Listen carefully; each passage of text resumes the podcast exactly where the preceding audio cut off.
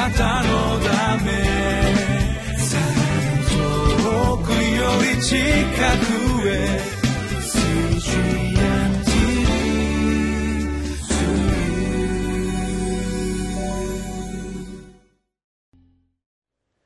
こんにちは。日本福音ルーテル板橋教会の牧師の後藤直樹です。3月28日水曜日今日もご一緒に御言葉を聞いていきましょう。今日のテーマはイエスのように愛のしもべとなります。聖書の箇所はヨハネの福音書13章3節から15節までです。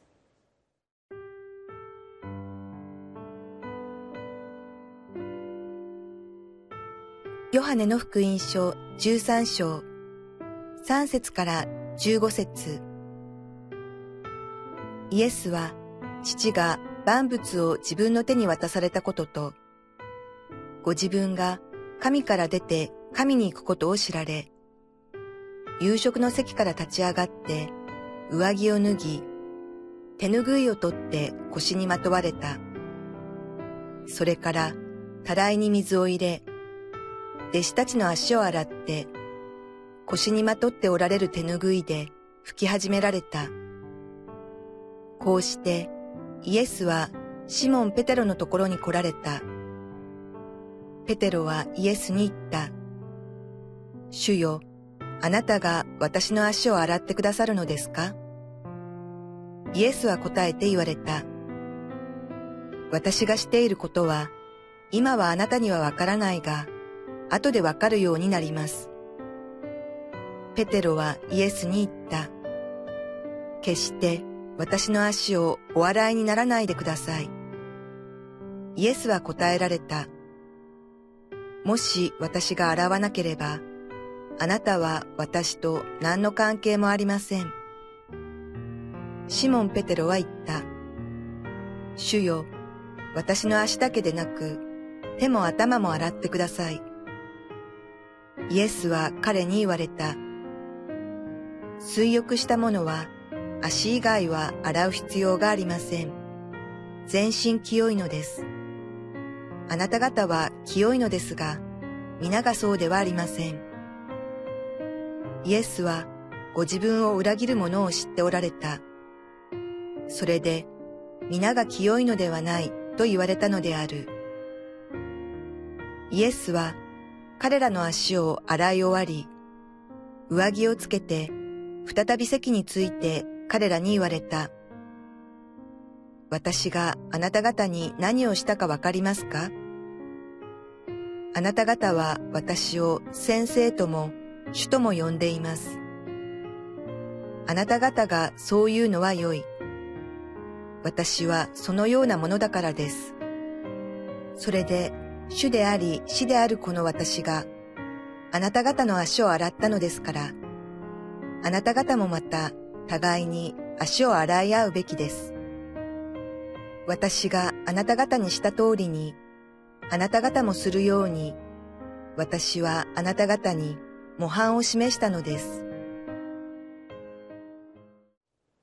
イエス様が十字架にかけられる前の日の夜弟子たちと食事を共にされるわけですけれどもいわゆる有名な最後の晩餐という呼ばれる場面と言っていいかと思います。イエス様は突然弟子たちの足を洗うという行為をされる、まあ、有名なところ箇所ですよね、えー、普通でしたらば先生と呼ばれるイエス様の足を弟子たちが洗うということになるそういう場面ですとああなるほどねと私たち思わされるわけですけれども不思議なことにイエス様はご自分の弟子たちの方の足を洗われるというところえっと思うわけなんです。えそして、え弟子のシモン・ペテロもですねイエス様がどうしてこんなことをされるのかわからないで6節見てください。こうしてイエスはシモン・ペテロのところに来られた。ペテロはイエスに言った。主よあなたが私の足を洗ってくださるのですか？どうしてですか？分かりませんというそういう気持ちがここに現れています。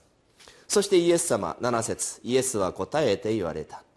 私がしていることは今はあなたには分からないが後で分かるようになります。というふうに言われているわけなんですね。つまりイエス様が言いたいことはあなたはその時が来たらこれがどういう意味だったのかというのが分かるようになるよとこう説明をされているわけなんですね。あ私たちもそういうことがあるってすぐに皆さんお気づきだと思います。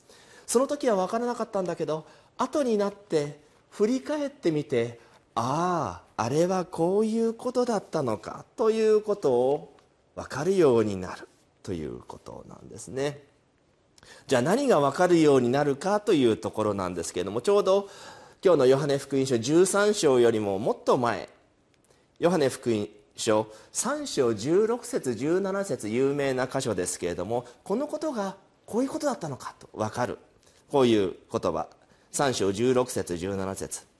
神は実にその一人子をお与えになったほどに世を愛された。それは御子を信じる者が一人として滅びることなく永遠の命を持つためである。神が御子を世に使わされたのは世を裁くためではなく御子によって世が救われるためである。そのことをこういうことだったのかと分かるようになる、えー、これ有名な箇所ですけれども神様がその一人子イエス様をお与えになったほどに世を愛されたこの「世」という言葉これ英語で「ワールド」というふうに訳される言葉です。つまりワールドというのは世界。こう地球を想像してください。丸い地球全世界この丸い全世界地球を神様は愛された。普通「世」って聞くとこの世とあの世というそういうイメージがありますけれども違う。この世界を愛されたということなんですね。そしてもう一つヨハネの福音書6章38節から39節こういうふうに言われています。私が天から下ってきたのは自分の心を行うためでなく私を使わした方の御心を行うためです。私を使わした方の御心は私に与えてくださったすべてのものを私が一人も失うことなく一人一人を終わりの日によみがえらせることです。イエス様ご自身神様がこの私に与えてくださったった人々イエス様にとっては自分がこう目の前にして足を洗っているこの人一人一人をよみがえらせるためだというふうに言っているわけなんですよね。まあそのことが今あなたには分からないけれども後で分かるようになるよというそのことなわけなんですよね。ああそういうことなのかまあ、少なくとも私たちは今の箇所を見るとあ救いと関係しているんだイエス様が弟子たちの足を洗うという行為は弟子たちを救うための行為なのだということがここで分かるということなんですよね。えー、そして、えー、今日の御言葉に戻るますけれどもここでイエス様は弟子たちの足を洗う時に上着を脱いでそして弟子たちの足を洗う。そして足を洗った後上着を再びこう着るというそういう記述がされています。まあどうしてイエス様は上着を脱いでまた来たのかというふうなことを不思議に思う方も多いかもしれません。いや足を洗う時水がかからないようにだから脱いだんでしょう、まあ、そういうふうに受け止めることは、まあ、普通に受け止められるんですけれども後で分かるようになるよというのも実はここに含まれていると考えていいのかなと思います。実はここで上着を脱ぐというこの脱ぐという動詞そして上着を着るというこの着るという動詞これ実はイエス様が命を捨てる。そして再びそれを受けるというのと同じ単語が実はギリシャ語の単語使われて原文で使われているんですね。つまり上着を脱ぐというのは命を捨てる。同じこれ動詞が使われている。そして上着を着るというのは命を受けるという着ると受けると同じギリシャ語の単語が使われている。これどういうことかというとイエス様が十字架にかかって命を捨てる。そして3日後に復活をする。命を捨ててまた再び着る。そのことを指し示している。弟子たちは洗ってもらってる時は分からないわけなんですよ。しかしイエス様が十字架にかかって死んで復活をしてそして、イエス様と再会してそしてイエス様が天に昇られて聖霊を受けるあのペンテコステの時にはっとこう気づかされる。ああイエス様はこの私の罪を背負って死んでくださってそして復活をしてくださったんだ。あれはイエス様があらかじめ弟子たち私たちの足を洗ってくれたそのことによって指し示してくださっていたんだ。足を洗うっていうのは足の汚れを取り去る洗い流すということなわけ。だ罪を洗い流す清める。そういう意味なんですね。こうしてイエス様の十字架によって私たちの罪が洗い流された。救われた。イエス様の十字架と復活というのはそういうことなんだ。ヨハネ福音書10章18節にこういう言葉をイエス様は言われていました。私は自分で命を捨ている。すみません。私は自分で命を捨てる。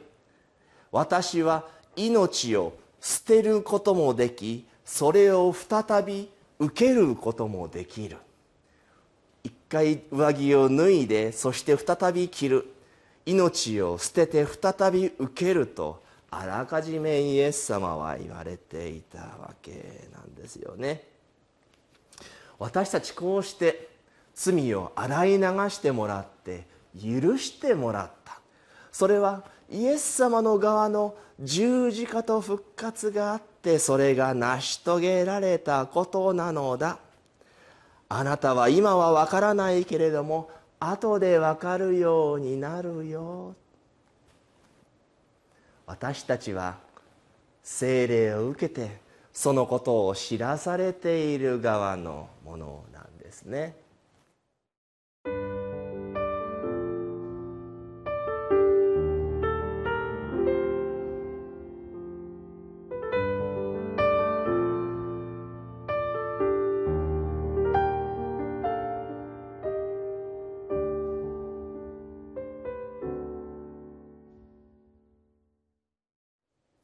イエス様はペテロにこういうふうに言われました。今日の箇所の8節です。もし私が洗わなければあなたは私と何の関係もありません。ペテロにとってはイエス様に足を洗ってもらって初めてイエス様との正しい関係に入ることになる。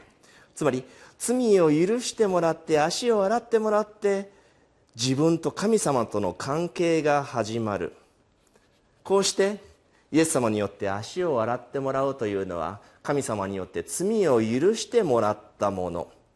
それがイエス様と関わりのあるものの生き方です。私たちはイエス様によって罪を許してもらって足を洗ってもらって罪許されたものとして生きることが許されているのです。祈りましょう。